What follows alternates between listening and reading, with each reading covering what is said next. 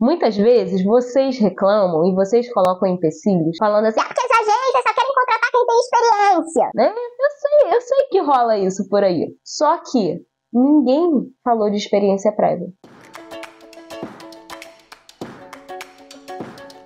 Olá, tradutores! Tudo bem com vocês? Eu sou a Laila Compan, criadora do Tradutor Iniciante, tradutora e intérprete profissional, e tô aqui toda semana para dar uma dica para você, para você que quer ser tradutor, para você que está começando já a dar os primeiros passos. Fica aqui porque eu tenho certeza que essa pergunta que me fizeram pode ser uma dúvida sua também. Hoje, última segunda-feira do mês, né? E como toda última segunda-feira, a gente faz um tradutor iniciante responde. Se você quiser ter uma dúvida sua respondida aqui em vídeo de uma maneira mais completa, você pode mandar sua pergunta nos comentários e aí você usa a hashtag tradutor iniciante responde. Ou se você não quiser se identificar, manda no link que tem aqui na caixinha de descrição. E aí você pode se identificar só para mim ou simplesmente manter o anonimato anonimato. O importante é ter a sua dúvida respondida. Essa pergunta aqui me fizeram já faz um tempinho e eu demorei muito para gravar esse vídeo porque eu comecei a entrar em contato com várias pessoas e vocês vão entender por quê, tá bom? A pergunta que me fizeram foi a seguinte: Quais os fatores que um contratante leva em conta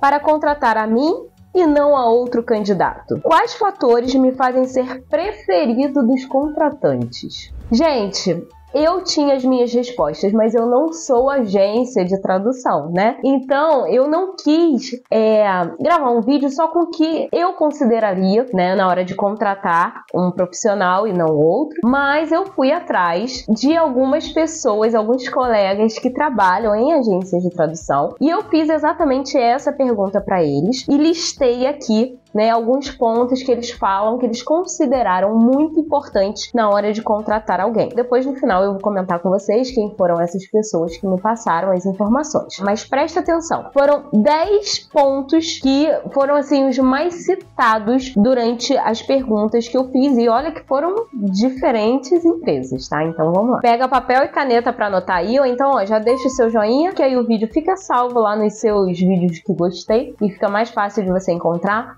mas vê se você se encaixa na maioria ou em todos esses pontos, né? Porque isso aí vai fazer a diferença para você. O primeiro ponto abordado, tá? E aí foi praticamente 100% das empresas, né, das pessoas com as quais eu falei, citaram a questão do português. Incrível! Incrível! Na maioria das vezes, a gente trabalha traduzindo. O que significa isso? A gente traz da língua estrangeira para o português. E como a gente trabalha escrevendo muito, a gente precisa ter o português ali tinindo. É uma boa pontuação, é uma boa escrita, é riqueza de vocabulário. Isso é muito importante e praticamente todo mundo considerou a questão do português. Tem que ter um português bom. Português não for bom,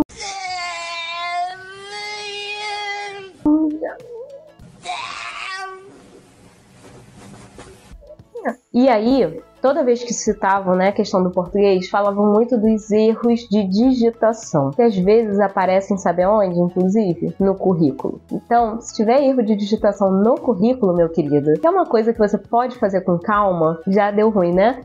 Já deu ruim. Então, faça o seu currículo com calma. Tem vídeos aqui no, no canal do YouTube dando dicas sobre isso. Faça o seu currículo com calma, deixe o seu currículo descansar de um dia para o outro, aí depois vai, revisa. Nada de fazer o currículo afobado, porque se passar erro de digitação no currículo, já fica esquisito pro seu lado. Segundo ponto considerado é a questão de você conseguir adaptar bem as ideias. Esse foi principalmente no caso da tradução audiovisual, né? Tradução para dublagem, tradução para legenda legendagem, a gente precisa ter essa capacidade de conseguir adaptar o nosso texto. Na dublagem, a gente faz muita versão brasileira. Versão brasileira, Herbert Richards.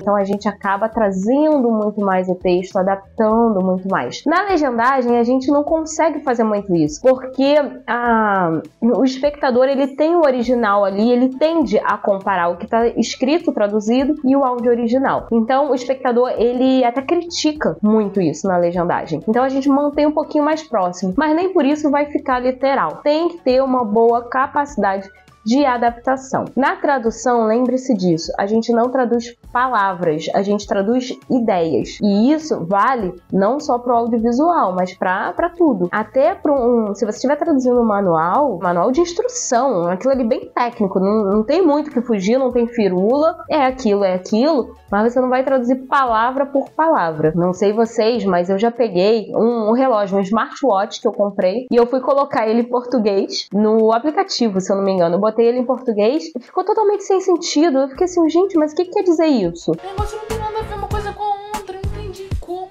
isso pode ser normal. Aí eu não consegui entender, tive que botar em inglês. E aí, em inglês, beleza, deu para entender. E aí eu vi que tinham feito uma tradução assim, gente, nem literal era, que eu não sei o que fizeram com aquilo. Simplesmente pegaram umas palavras assim, sabe?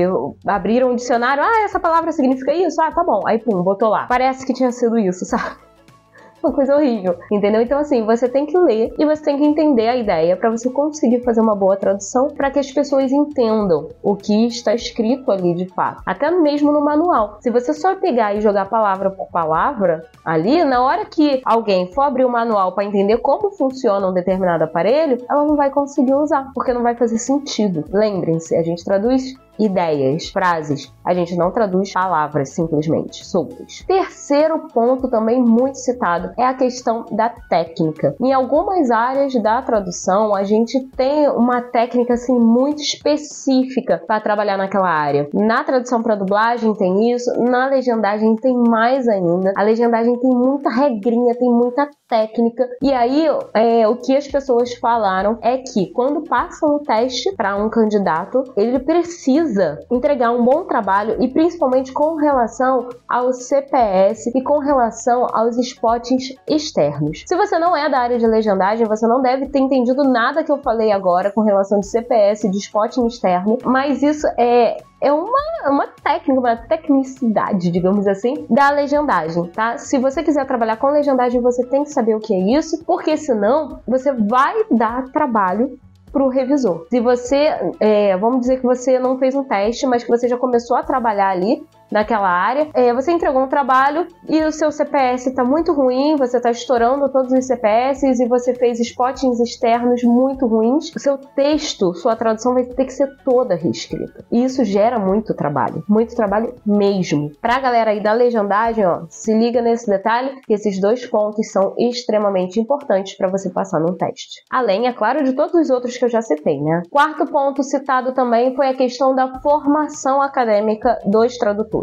Por mais que a nossa profissão não seja regulamentada, o que isso significa? Ninguém precisa ter um diploma para ser tradutor. Você pode simplesmente, ah, eu sei inglês e espanhol, ah, eu sou bilíngue, eu tenho duas línguas maternas, porque meu pai é brasileiro, minha mãe é argentina, e, enfim, eu cresci falando inglês e espanhol, ou qualquer língua que seja. Você pode ser tradutor, sem problema nenhum. Não é como médico, que se você não for formado, se você não tiver lá a certificação, tá, nananã, tudo bonitinho, documentado, você, se você atuar como médico, você vai ser preso. Não é porque você assistiu Grey's Anatomy que você é cirurgiã.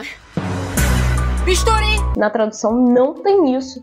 Só que hoje em dia existe uma regulamentação. Empresas que têm a ISO, o selo da ISO 17100 e até mesmo a regra da ABNT seguem o padrão ABNT, exigem que as empresas que têm esse selo tenham profissionais que estejam incluídos em uma dessas categorias. Uma das categorias, qual é? É justamente ter uma formação acadêmica em tradução, ou tradução geral, ou daquele idioma, enfim, mas tem que ter uma formação acadêmica. Essas empresas que têm esse selo não podem contratar as pessoas bilíngues, tem que contratar as pessoas que tenham formação. Então você precisa ter uma faculdade de tradução para você já começar a atuar mesmo que você não tenha experiência. Se no seu currículo não tem nenhum curso de tradução acadêmico e você não tem nenhuma experiência na área, comprovada, você não vai poder trabalhar para essas empresas. E geralmente essas empresas são as que pagam melhor do que aquelas outras que não têm esse tipo de exigência. E aí, ó, vou deixar a dica de dois cursos acadêmicos para vocês, tá? Para facilitar a vida de vocês. O primeiro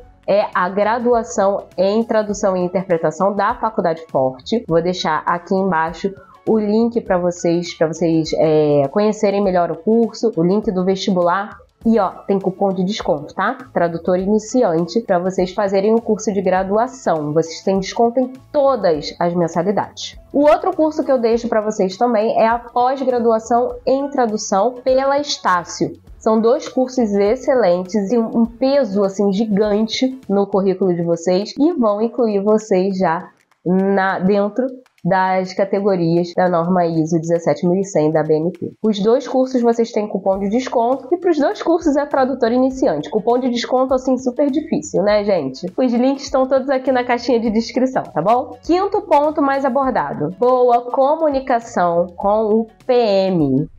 Positivo? PM, gente, não é o guardinha que tá lá na rua, não, tá? O PM é o Project Manager, é o gerente de projetos, é a pessoa que mantém contato com você, geralmente por e-mail, às vezes pelo WhatsApp, às vezes por outro canal, Skype, Slack, uh, enfim, é a pessoa que te passa o trabalho e que mantém o contato contigo. Isso é muito importante, porque ele depende sempre das suas respostas e da boa comunicação para ter um bom andamento no projeto de tradução. O projeto não começa na mão do tradutor e ele também não termina termina na mão do tradutor. O tradutor é um dos profissionais que pega aquele projeto. Qualquer problema que você encontre no decorrer do projeto, você precisa informar rapidamente ao PM e você também precisa é, informar rapidamente se você está disponível ou não para aquele projeto. Então, receber um e-mail perguntando sobre a sua disponibilidade, responda rapidamente, que isso vai ajudar no processo como um todo. Isso faz muita diferença do profissional que está atento às mensagens do gerente de projetos ou daquele que deixa só para responder, ah, só vou responder no final do dia, ah, não tem pressa, ah, não sei o que. Sexto ponto,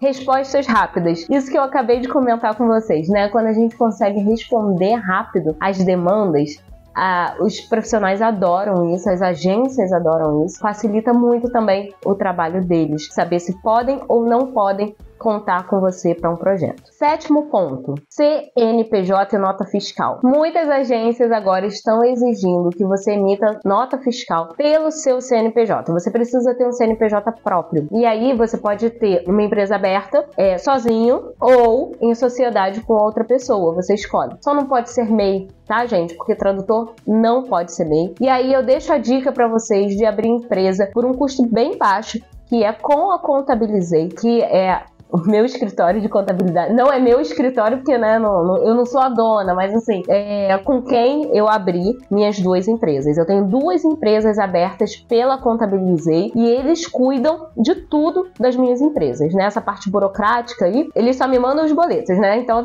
toma, tem esse imposto para pagar, inclusive eu tenho que pagar imposto hoje, tem é, essa fatura aqui e eles vêm tudo de Prolabore e, enfim, essa parte burocrática todinha com eles e eles são maravilhosos, eles eles tiraram todas as minhas dúvidas. Eu não abro empresa, eu não dou um passo enquanto eu não tenho tudo esclarecido. E eles me dão praticamente uma aula, sabe? Sempre que eu faço uma, uma pergunta, eles me dão uma senhora aula. E é claro que seguidor do tradutor iniciante tem desconto com a Contabilizei. Eles não cobram pela abertura da empresa. Quando você for abrir sua empresa, você não vai pagar nada para eles de abertura. Você vai pagar sim as taxas lá do governo, referentes à prefeitura da sua cidade, aquilo que é exigido aí na sua cidade, porque varia, né? O preço para abrir uma empresa aqui no Rio é diferente, por exemplo, de São Paulo. É diferente, não vou nem para São Paulo, vou ficar aqui dentro do estado. Aqui da capital, do Rio de Janeiro, é diferente, por exemplo, da região dos lagos olha isso. Dentro do mesmo estado, cidades diferentes têm preços diferentes, por causa da prefeitura que é diferente, enfim. É, eu não, não entendo muito dessa parte burocrática, não, mas aí você conversa lá com os profissionais da Contabilizei e eles vão te orientar. Usa o link que eu deixei aqui embaixo para vocês na caixinha de descrição que vocês vão gostar do atendimento deles, eu tenho certeza, e vão ter aí também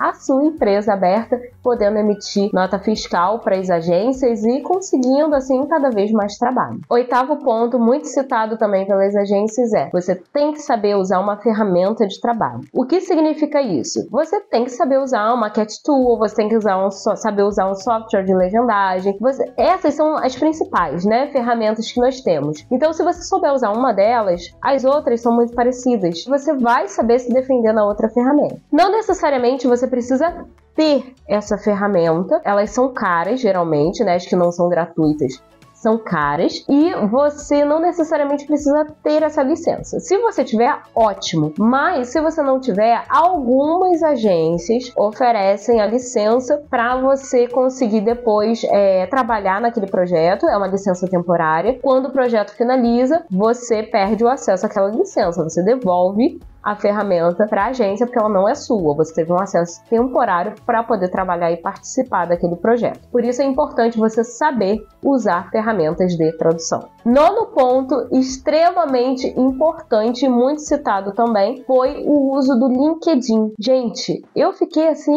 oi, é sério isso? Muitas agências vão olhar o seu LinkedIn, então mantenha o seu LinkedIn atualizado, o seu LinkedIn em dia. Não tô falando só para você ficar publicando certificados e mais certificados, mas que pelo menos ele esteja ali atualizado. Fez um curso? Comenta que você fez um curso, aprendeu alguma coisa, comenta, mas ali no seu perfil, mantenha atualizado. Deixa ali todos os cursos que você já fez, deixa tudo organizadinho, porque muitos falaram que vão lá procurar o candidato no LinkedIn e ver como está o LinkedIn daquela pessoa. Eu, que praticamente não usava o LinkedIn, até comecei a usar, né? Porque eu fiquei assim, caramba, essa eu não sabia. Por fim, gente, último ponto, décimo ponto e pasmem.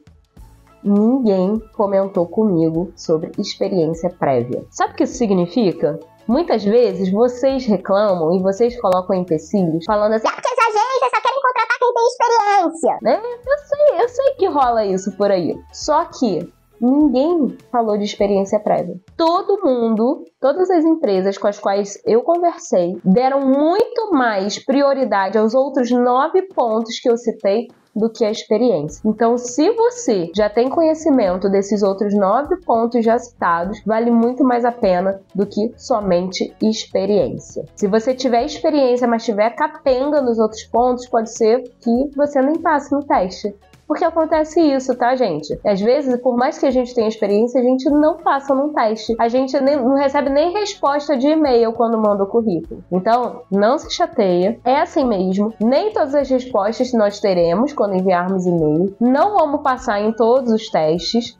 Mas se você conseguir se organizar para conseguir ticar esses 10 itens, você já tá, ó, muito bem. Inclusive, eu quero citar uma das frases que eu ouvi muito durante essas entrevistas que eu fiz para poder gravar esse vídeo, que foi: você pode não ter experiência, não tem problema nenhum nisso, mas é interessante você ter formação e capacitação na área desejada. Então, galera, Fica a dica: a formação, a capacitação, ter um bom curso ajuda muito mais do que você só ter a experiência. E aí, é claro, eu não poderia deixar de falar que se você quiser trabalhar com legendagem, venha para o curso de legendagem do tradutor iniciante. Eu faço o convite para você porque é um curso bem completo, um dos cursos mais completos do mercado, se não for o mais completo. Vou deixar o link aqui embaixo para você conhecer mais um pouquinho. E eu tô te esperando para fazer parte dessa turma. Para finalizar, eu quero agradecer a todos que contribuíram aí para eu conseguir gravar esse vídeo, né, que me passaram essas informações, pessoas que realmente estão trabalhando ali ativamente em agências de tradução, seja trabalhando no operacional, ou seja, contratando, gerente de projetos, donos de agência, enfim, eu fiz até uma listinha aqui para não esquecer o nome de ninguém, né, gente? Então, ó, muito obrigada aí pelas informações ao pessoal da Corn Traduções, maravilhosos, amo a galera da Corn, a pessoal da Little Brown Mouse, a pós-graduação Estácio, que promoveu um evento incrível no final do ano passado, e aí é, fez uma mesa redonda com o as agências que formam a Bliss. Então teve muita gente, muitos representantes de agências de tradução fazendo parte dessa mesa redonda e que também me ajudaram né, a passar essa informação. Então, galera da Bliss, Corn, Little Brown Mouse, Estácio, gente, muito obrigada aí por vocês terem me ajudado, por vocês terem contribuído na gravação desse vídeo. Valeu, gente! Um beijo para vocês. É, eu sei que esse vídeo ficou longuíssimo, mas eu realmente queria fazer um vídeo assim bem completão para poder ajudar a galera aí que tá tentando entrar no mercado, que tá buscando uma oportunidade. E eu tenho certeza que se você seguir esses 10 pontos, você vai conseguir a sua chance. E quando conseguir, me conta, tá? Porque eu fico muito feliz quando vocês conseguem a oportunidade de vocês. Então é isso, meu povo. Ó, um beijo para vocês Sucesso e me conta quando conseguir sua chance. Tchau, tchau.